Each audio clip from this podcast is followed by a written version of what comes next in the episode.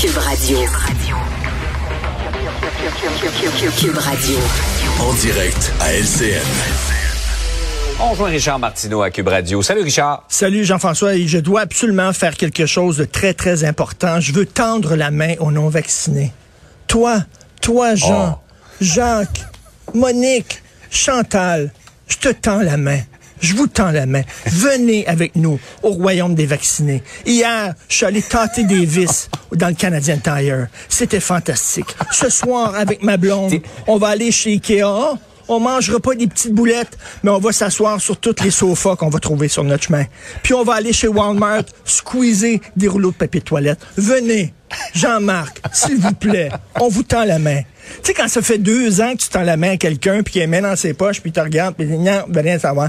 Pas sûr que ça va être vraiment efficace, mais en tout cas, Ouais. bref, on essaie. On, on on se pose des questions effectivement sur le potentiel, mais visiblement, tu as des drôles de passe-temps, squeezer des rouleaux de papier de toilette et tenter des vis. C'est le fun. Je te laisse tes passe-temps. Hey, euh, restons, euh, revenons au sérieux parce que c'est tragique ce qui se passe depuis quelques mois dans les rues de Montréal, cette violence armée. Là, notre bureau d'enquête a mis le doigt sur cette réalité-là du trafic illégal des armes. En tout cas, ce, ce domaine-là fait des affaires d'or. Écoute, j'ai été vraiment, comme on dit en bon français, flabbergasté, mais littéralement par ce dossier-là du bureau d'enquête. 2000 armes à feu illégales. Ça a l'air très facile d'acheter des armes à feu et pas n'importe quelles. Regarde ça, C'est vraiment, là, tu peux quasiment, euh, tu peux quasiment faire une révolution dans un petit pays en Afrique avec des armes comme ça. Ça n'a pas de sens, là. Et, et donc, euh, on peut acheter ces armes-là dans des stationnements. Euh, on fait le trafic. Il y a une épicerie qu'on dit, il y a Ben une oui. épicerie à Montréal où si tu entres par la porte d'en avant, tu peux acheter de la bouffe, mais si tu entres par la porte d'en arrière, tu peux acheter des armes à feu illégales et ces gens-là connaissent l'adresse de l'épicerie.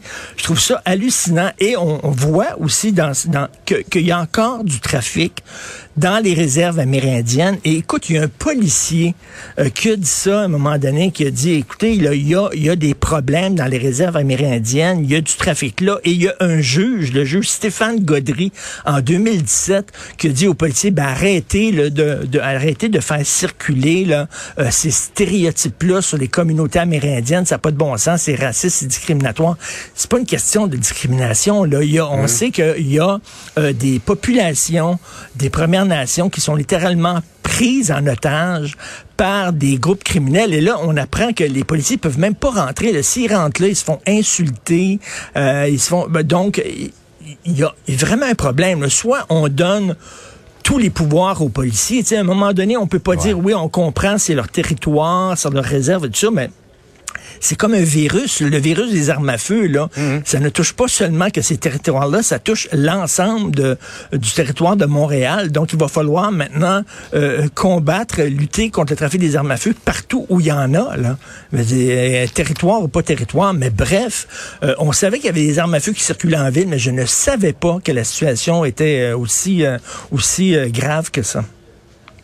Euh, la quincaillerie qu'on vient de voir dans les dernières minutes d'armes et donne froid dans le dos. La puissance de ces armes-là, le- les dommages qu'ils peuvent faire, c'est absolument incroyable. Ah oui, tout à fait. Euh, on va on va parler d'un autre euh, sujet maintenant, la, la réforme de la loi 101. On sait que le gouvernement veut pas aller dans les cégeps, hein, mais pourquoi justement on touche pas à cette question-là Ben, de la, ça, la parce loi que- langue française au euh, cégep? Parce que là, il y a des gens, tu sais, on- selon, selon la loi, ce serait seulement les anglophones qui appartiennent à la communauté Ouais. anglophone historique, là, qui sont là depuis longtemps, Hmm. depuis des générations, qui peuvent aller dans les cégeps anglophones. Mais là, on se le cachera pas. Là. Il y a des gens, des nouveaux arrivants, entre autres, qui arrivent ici, qui vont directement au cégep, même s'ils font pas partie de la fameuse communauté anglophone historique.